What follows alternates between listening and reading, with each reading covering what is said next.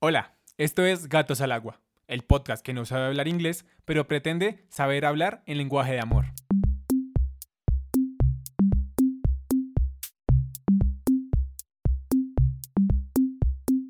Hola y bienvenidos una vez más a Gatos al Agua. Un espacio para hablar, debatir, aprender, sobre todo es un espacio para sumergirnos en la fe. Cualquier lugar, cualquiera, es indicado para escuchar. Mi nombre es Andrés Castro, los estaré acompañando el día de hoy. Y este tema es bastante peculiar y interesante porque trata de abarcar quizás la duda que siempre está en nuestro corazón. Hoy contamos con una invitada de lujo, directamente desde México, que dejaré que se introduzca por sí misma. Verónica, bienvenida a Gatos al Agua. Hola Andrés, qué gusto estar aquí con ustedes. Verónica, definitivamente el gusto es nuestro. Gracias por aceptar la invitación a este programa. Para irnos conectando un poco con nuestra audiencia, quisiéramos hablar un poco de ti. ¿A qué te dedicas? ¿Qué haces? ¿Cuál es tu obra? Pues en primer lugar, eh, pues yo soy brasileña y por eso el acento así como que medio raro. y bueno, yo vivo en México desde hace ya 10 años y estoy aquí porque soy consagrada, entonces eh, estoy como misionera, por así decir. Eh, llevo ya 20 años como consagrada, me consagré en Brasil y ahora ando aquí en México trabajando con los jóvenes y es mi pasión, me encanta. Entonces los acompaño, los acompaño espiritualmente, em, en retiros, en varias actividades y, y nada, y pues aquí estamos empezando este super programa. Verónica, es increíble toda la obra a la cual has entregado tu vida. Sé que muchos de nuestros oyentes tal vez no estén familiarizados con la palabra consagrar, entonces me gustaría ahondar un poco en este tema. Mira, yo digo que como en la iglesia eh, hay muchos cajones, así, así lo explico yo, ¿no? Eh, está como el cajón de los laicos, donde están todos los bautizados y estamos todos los bautizados, y está el cajón de los religiosos, ¿no? Que son aquellos, eh, eso que, en fin, así se llaman, ¿no? O sea, los, los religiosos, que se entregan en una congregación religiosa a Dios. En este sentido, donde entra la, la laica consagrada, ¿no? Porque yo soy laica consagrada. Entonces, yo estoy en el cajón de los laicos, ¿sí?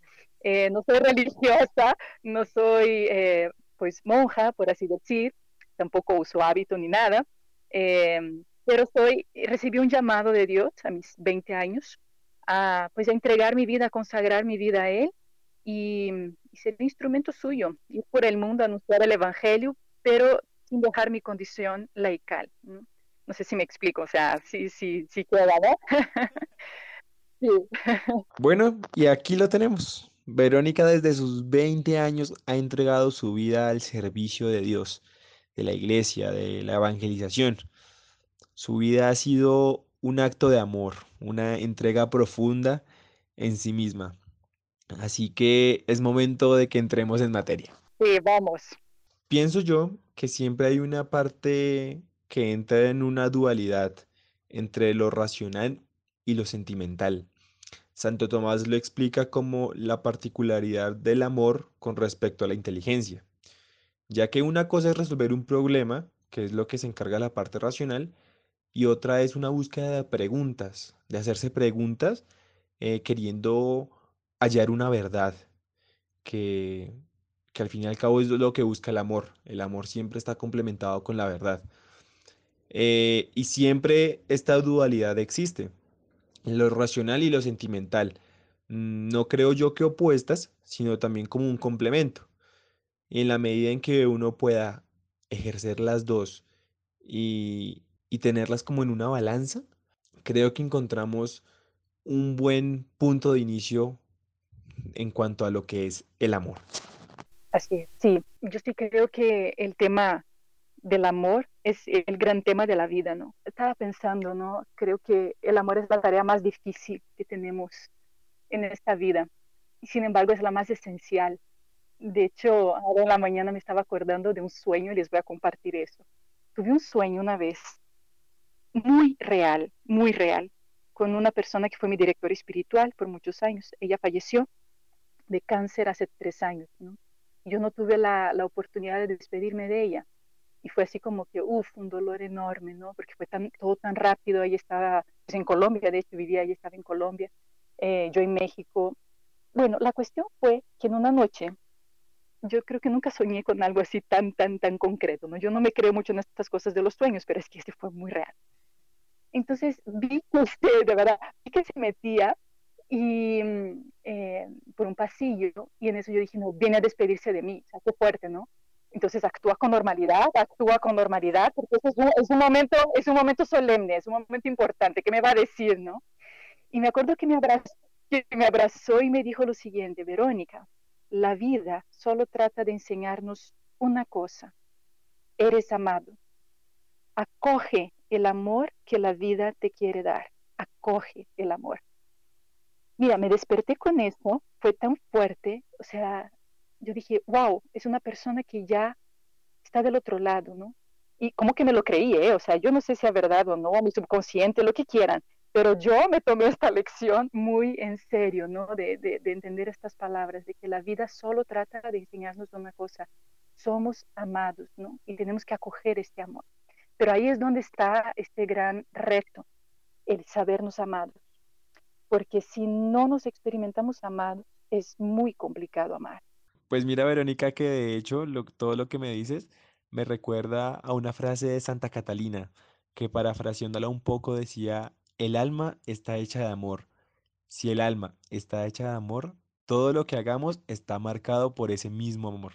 Si nosotros somos capaces de sanar nuestra capacidad de amar, sanaremos todas las áreas de nuestra vida, porque al fin y al cabo estamos hechos de amor. Entonces, en la medida de que reconozcamos esto, lo entendamos y veamos lo que en verdad implica el amor, estaríamos contemplando un área fundamental de toda nuestra vida. Sí, exactamente. Em, y, justo una, una, cuestión, estamos hechos de amor porque estamos hechos por Dios, ¿no? Porque aquí también hay una cuestión eh, antropológica humana, ¿no? Si, si, queremos decir así, que es la, la una experiencia humana que, que, hayamos hecho del amor en nuestra familia en primer lugar, ¿no? Porque aquí también podemos decir, no, pues es que eh, en familia, por ejemplo, alguien puede decir, no, no me he sentido amado, no me he sentido amada, ¿no? Pero aquí hay alguien que antes de tu familia sí te ha creado y sí te ha amado desde toda la eternidad, que es Dios. Y ahí está eh, la fuente del amor, efectivamente. fuimos creados, llamados de esta vida por el amor y para el amor. O sea, de Él venimos y a Él volvemos. Eh, entonces, efectivamente, o sea, la, hacer una experiencia del amor de Dios te lleva, y más bien sentirte amada por Él, te hace a la vez amar de la mejor manera, ¿no? Amar de la manera con la cual estamos llamados a amar, el DNA, por así decir, ¿no? El ADN que tenemos eh, adentro, ¿no? Por eso eh, esta, experiencia espiritual es importante para una experiencia humana plena en el amor, ¿no? Es todo un camino, es, es, yo, yo, yo siento a veces que me matriculé en la Escuela del Amor hace 20 años al consagrarme porque dije, ah, no, o sea, ahí está, o sea, voy con el maestro del amor y no se crean, o sea, no sé si he aprendido una lección siquiera, explico, no, no, no, no es tan sencillo, no es tan fácil, pero yo sí estoy convencida de una cosa, que el maestro del amor, de, esta, de la escuela del amor, es Jesucristo, o sea, estoy convencida de ello, Él vino a la tierra a enseñarnos esa única lección, ¿no? Siendo hijos, aprendan, descubran en primer lugar que son amados y, y a partir de este descubrimiento el amor sale solo, ¿no? Creo yo. Totalmente. Además, creo yo que vivimos en una sociedad que aprecia más la inteligencia que las emociones. Vivimos eh, más preocupados por aprender más, por saber más, por ser más inteligentes, pero siempre descuidamos mucho la parte afectiva, dándonos como resultado personas con una inteligencia, o sea, un doctorado en inteligencia, pero con un amor en kinder, apenas gateando, pues. Entonces, siento yo que es importante revisar este tipo de cosas, porque este tipo de conductas nos da como resultados personas supremamente inteligentes, pero supremamente egoístas, porque no tienen fortalecida la parte de las emociones. De hecho, una vez escuché a alguien que mencionaba que el amor surge de una de dos fuentes, de la escasez y de la abundancia. De la escasez, que es desde lo que falta, esa necesidad que encuentra una respuesta en, su solicitud, en su clamor. Eh, por ejemplo, Adán, cuando le presentan a Eva, pues él se, llena de, gozo, como que esta es carne de mi carne, hueso de mis huesos, porque encuentró en ella una respuesta pues a, a su deseo. Este tipo de amor brota del gusto, pues del apetito, un movimiento que quiere poseer. Y pues de una u otra manera es la forma en la que amamos la mayoría de personas. Porque siempre amamos desde lo que nos falta, desde lo que queremos encontrar en el otro. Y muchas veces este amor se convierte en un amor de transacción. Yo amo en la medida en que el otro me ame. Es un amor que busca cómo y a quién amar. Entonces no está mal, pero siempre es insuficiente. Porque en la medida en que solo nos quedemos en un amor de escasez, solo nos vamos a quedar en una necesidad, en, satisfacer necesidades. Doy en la medida en que recibo. Entonces, como bien decía, es un amor de transacción. Yo quiero a los que me quieren y funciona siempre y cuando tengo a alguien con quien funcione dicha transacción. Cuando yo pierdo lo que tengo para dar, entonces también empiezo a perder esa misma gente que está interesada en mí. Entonces, muchas veces cuando no se saben manejar este tipo de cosas, conlleva a unas conclusiones totalmente nefastas. Entonces, no está mal este tipo de amor siempre y cuando sepamos que no es lo único que hay. Entonces también es interesante que él aborda un tema que es el amor de la abundancia, que como tú bien lo decías, es esa experiencia de ser amado, de ser amado porque sí y de ser amado sobreabundantemente, en el cual surgen cosas como la gratitud, la generosidad, la donación, y es un camino a un amor de gratuidad. Como tú bien lo decías, es importante que todas las personas eh, experimentemos este tipo de amor, porque cuando todo sale mal, sabemos que hay un amor que nos sostiene.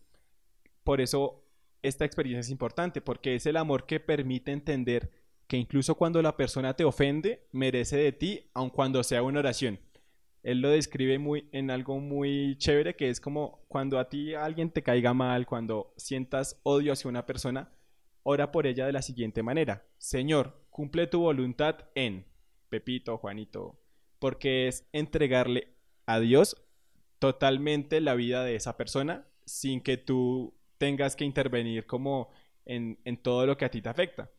Entonces eh, es importante saber que todo empieza por entender que amar es buscar el bien del ser amado y siempre es importante mantenerlo en oración.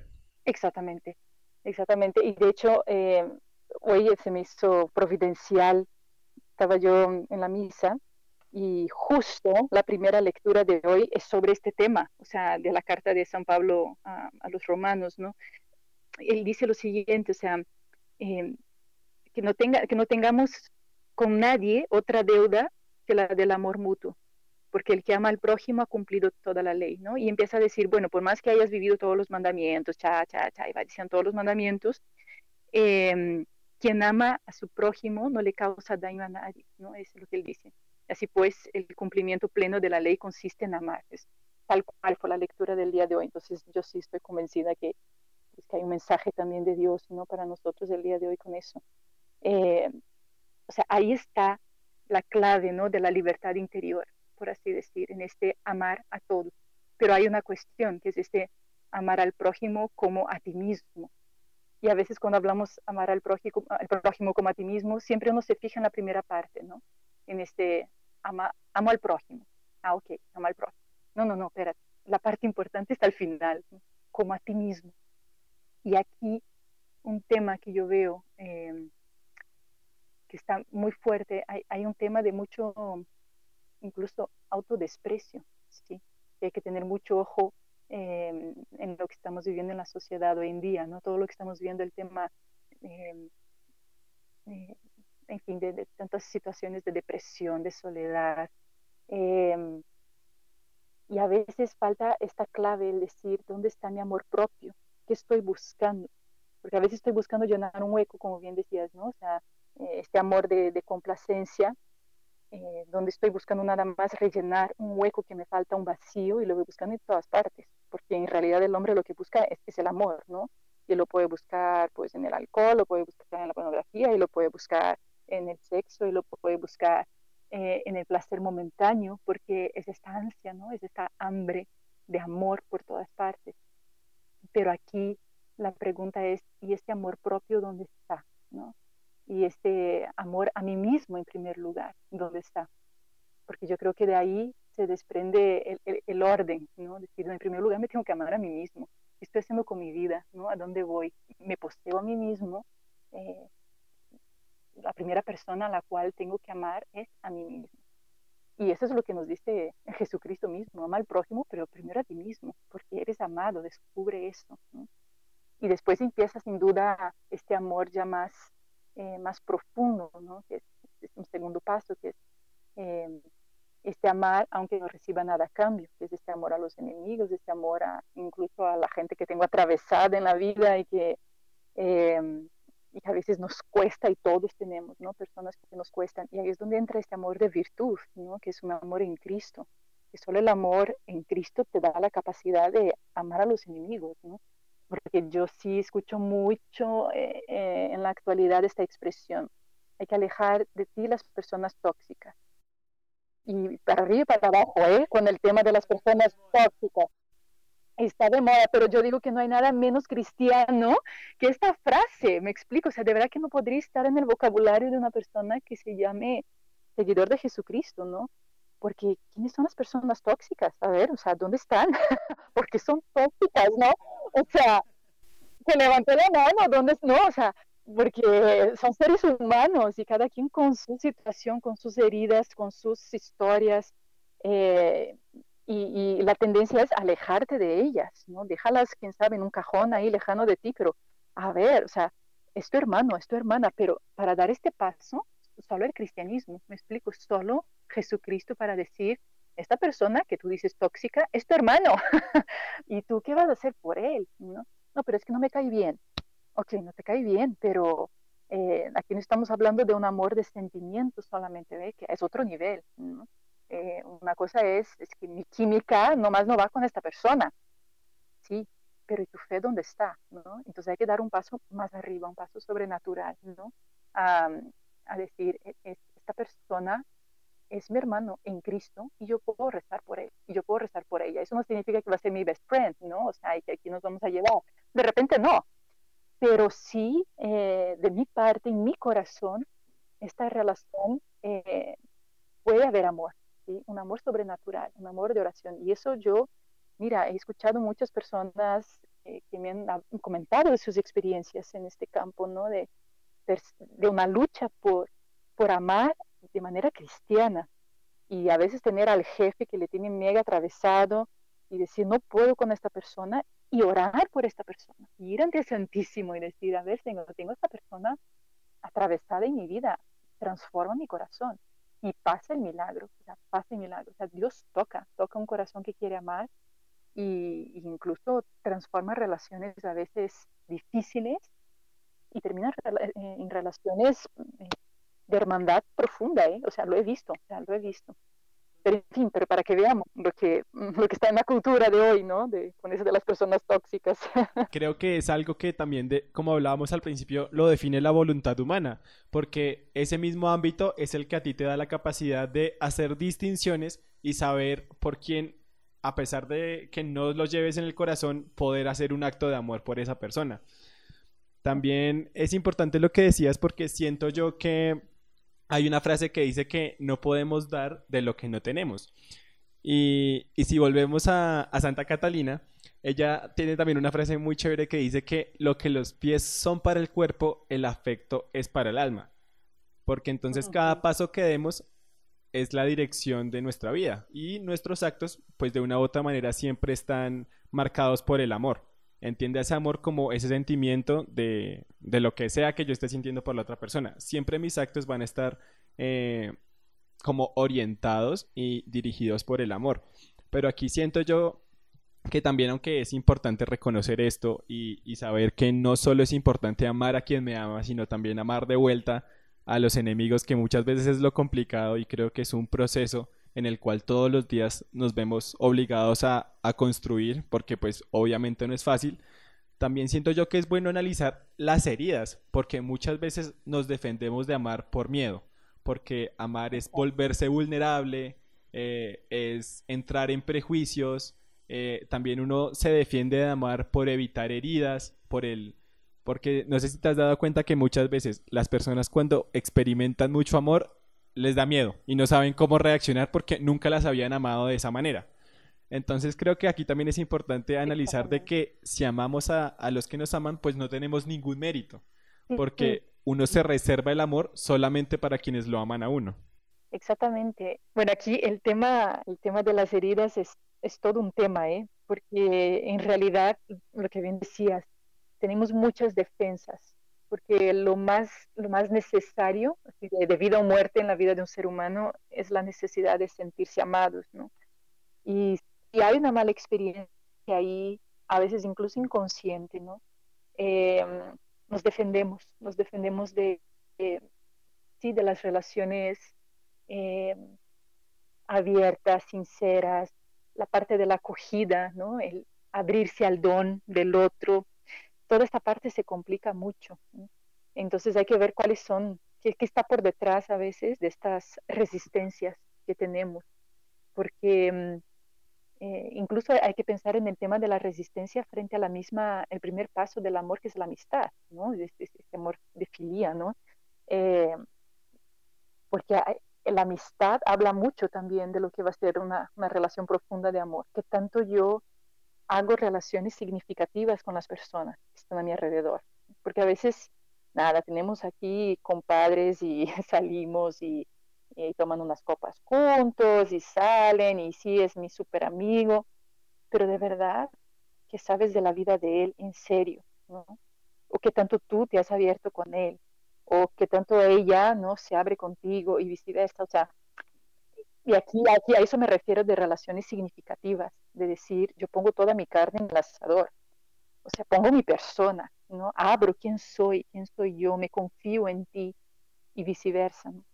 Esa es la primera base de una relación, por eso eh, yo siempre digo, ¿no? Que los mejores amigos son eh, la pareja ideal para después, para tener una relación, ¿no? En el sentido que es, es, lo ideal, la verdad, que si me dice, ay, no, mi mejor amigo, yo jamás, no, pues no, tu mejor amigo sí, ojalá, porque, porque te conoce, porque ya te has abierto con él y viceversa, ¿no? Hay confianza, o sea, yo me puedo, es un colchón, o sea, yo me puedo sostener en ti eh, sin ningún tipo de reservas, porque aquí no hay manera de hacer experiencia del amor con reservas, no, no se puede hacer, ¿no? Y por eso hay que ir a fondo y ver qué, qué es lo que me me tiene frenado en este campo, eh, que no me abro, que tengo miedo de abrirme, tengo miedo de lo que los demás van a pensar, ¿no? Y no me lanzo a ser yo mismo.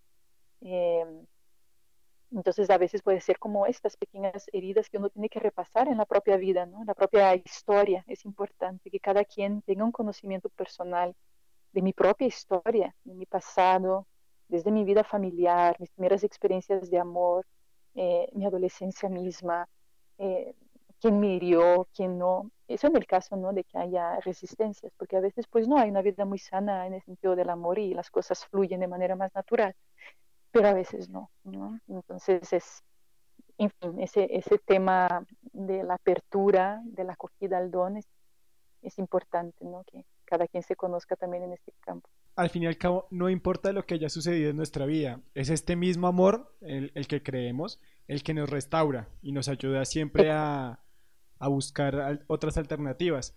Digamos, también siento yo, bueno, Santo Tomás lo definía como el, que el amor se divide en tres, el amor de pasión, el amor de virtud y como don de Dios. El amor de pasión busca un bien y se deleita en él. Como virtud busca el bien de aquel o aquella a quien ama. Y como don de Dios es la acción del Espíritu Santo en todos nosotros. Excelente. Es importante como esta asociación porque siempre Santo Tomás dice que siempre deben coexistir los tres. O sea, es como una trenza. Porque entonces, si yo solo tengo un amor de virtud y con don de Dios, descuido la pasión, los detalles, eh, la atención, los momentos, que al fin y al cabo también son importantes. Cuando yo solo tengo un amor de pasión y con don de Dios, descuido las virtudes y solo busco una pasión hacia mí, de lo que me interesa a mí, y descuido lo que busca o el bien de aquella otra persona. Y, Exacto.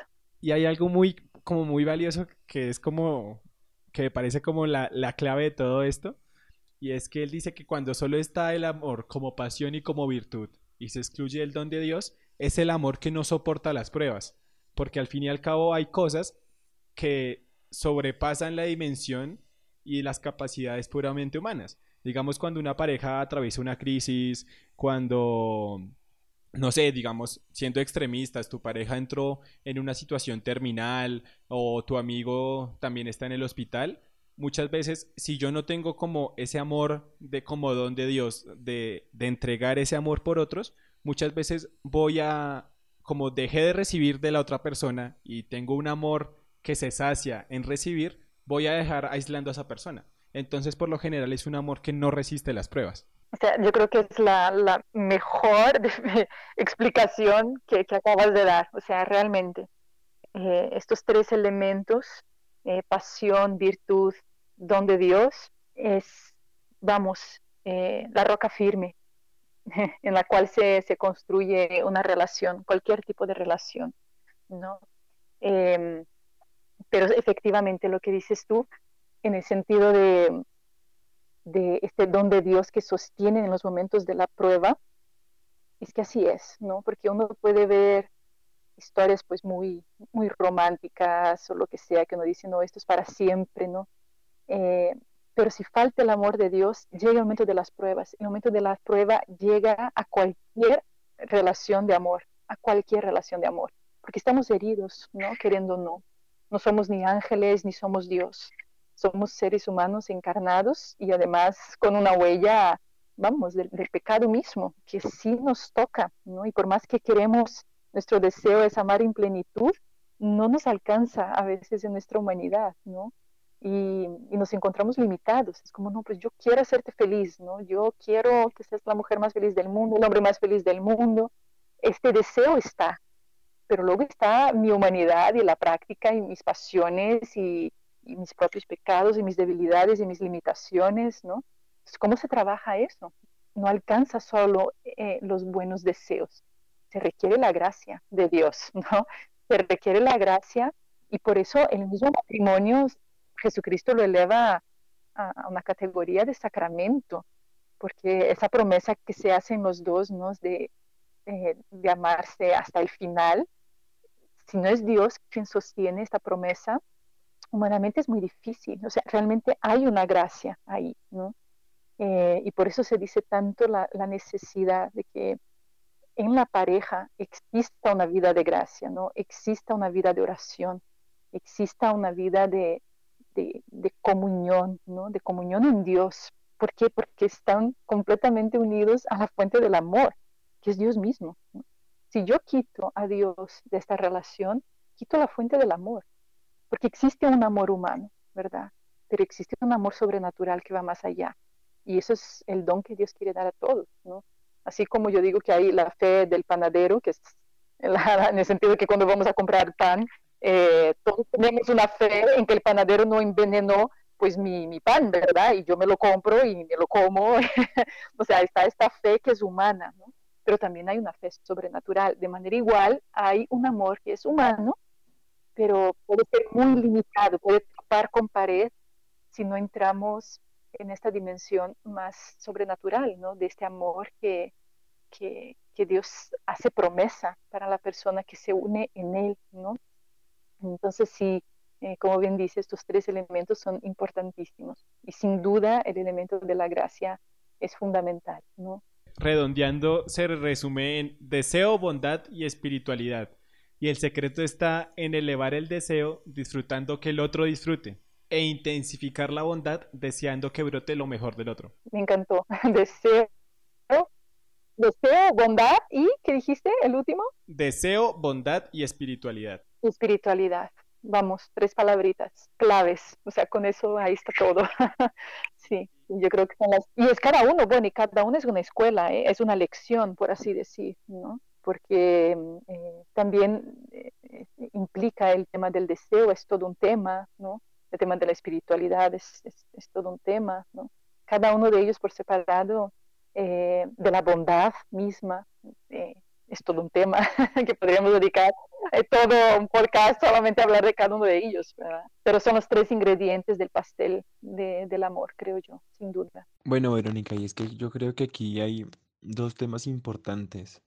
El primero es que muchas veces todos los actos humanos se dividen en amar y usar. Y me parece que no hay nada más opuesto al amor que el uso. Porque incluso cuando tú odias a otra persona, miras al otro como eso, como una persona. En cambio, cuando lo utilizas, la usas, la miras como un objeto. Y a un objeto le puedes hacer cualquier cosa. Entonces, en la medida en que uno tenga en cuenta este tipo de cosas, también puede prever el no hacerle daño a otras personas, siempre reconociendo en el otro una persona. Y el otro punto al que me quiero referir es una diferencia entre un corazón duro y un corazón fuerte. Algunas personas creemos que un corazón duro es un corazón fuerte. Sin embargo, son dos corazones totalmente diferentes.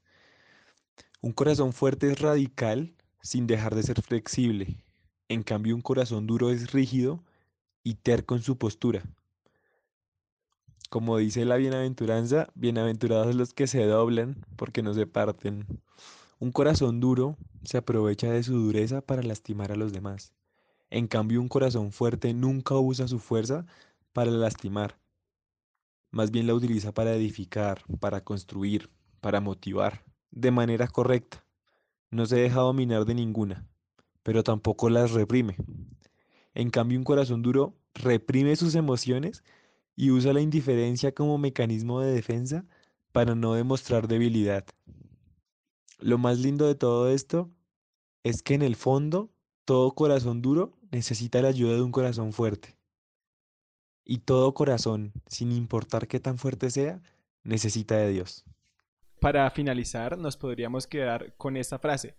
El secreto es elevar el deseo disfrutando que el otro disfrute e intensificar la bondad deseando que brote lo mejor del otro. Sí, 100%. Te agradecemos por aceptar esta invitación, por compartir este espacio con nosotros. Eh, a todos los que nos escuchan, eh, gracias también por escucharnos. No, yo creo que con, con eso ahí, ahí está todo. Sin duda quedan, quedan muchas, eh, al hablar de este tema, ¿no? Es un tema que surgen muchas dudas, muchas preguntas y eh, pero yo creo que estas claves que, que, has dado ahora al final son, son claves donde cada uno puede seguir dando vueltas. Bueno, Verónica, para los que te quieran encontrar en redes sociales, eh, buscar algún material tuyo, ¿en dónde te pueden encontrar? Estoy en, en Instagram, Verónica Brunco. Eh, también me encuentran en YouTube, que acabo de empezar un canal hace dos meses apenas, con algunas reflexiones que puedan ayudar. Eh, en Twitter también, y Facebook también, en fin. Bueno, Vero, definitivamente ha sido un honor tenerte en los micrófonos de Gatos al Agua. Lastimosamente el tiempo se nos acabó y esto fue todo por hoy. Agradecemos a cada uno de ustedes por darle otra vez play a este episodio, por continuar con nosotros, por permanecer y por compartir. Así que su misión es llevar esto hasta Hong Kong. Compártalo con sus familiares, con sus amigos, con la persona que usted más desee que sea una linda forma de mostrarle a esa persona los lenguajes del amor. Recuerden que nuestros canales de comunicación están abiertos si así lo desean. Nos pueden encontrar en Instagram, en Facebook, en YouTube como Jóvenes AMS. Mi nombre es Andrés Castro. Hoy estuve con la increíble visita de Verónica Brunkov y esto fue Gatos al Agua. Gracias por sumergirse con nosotros.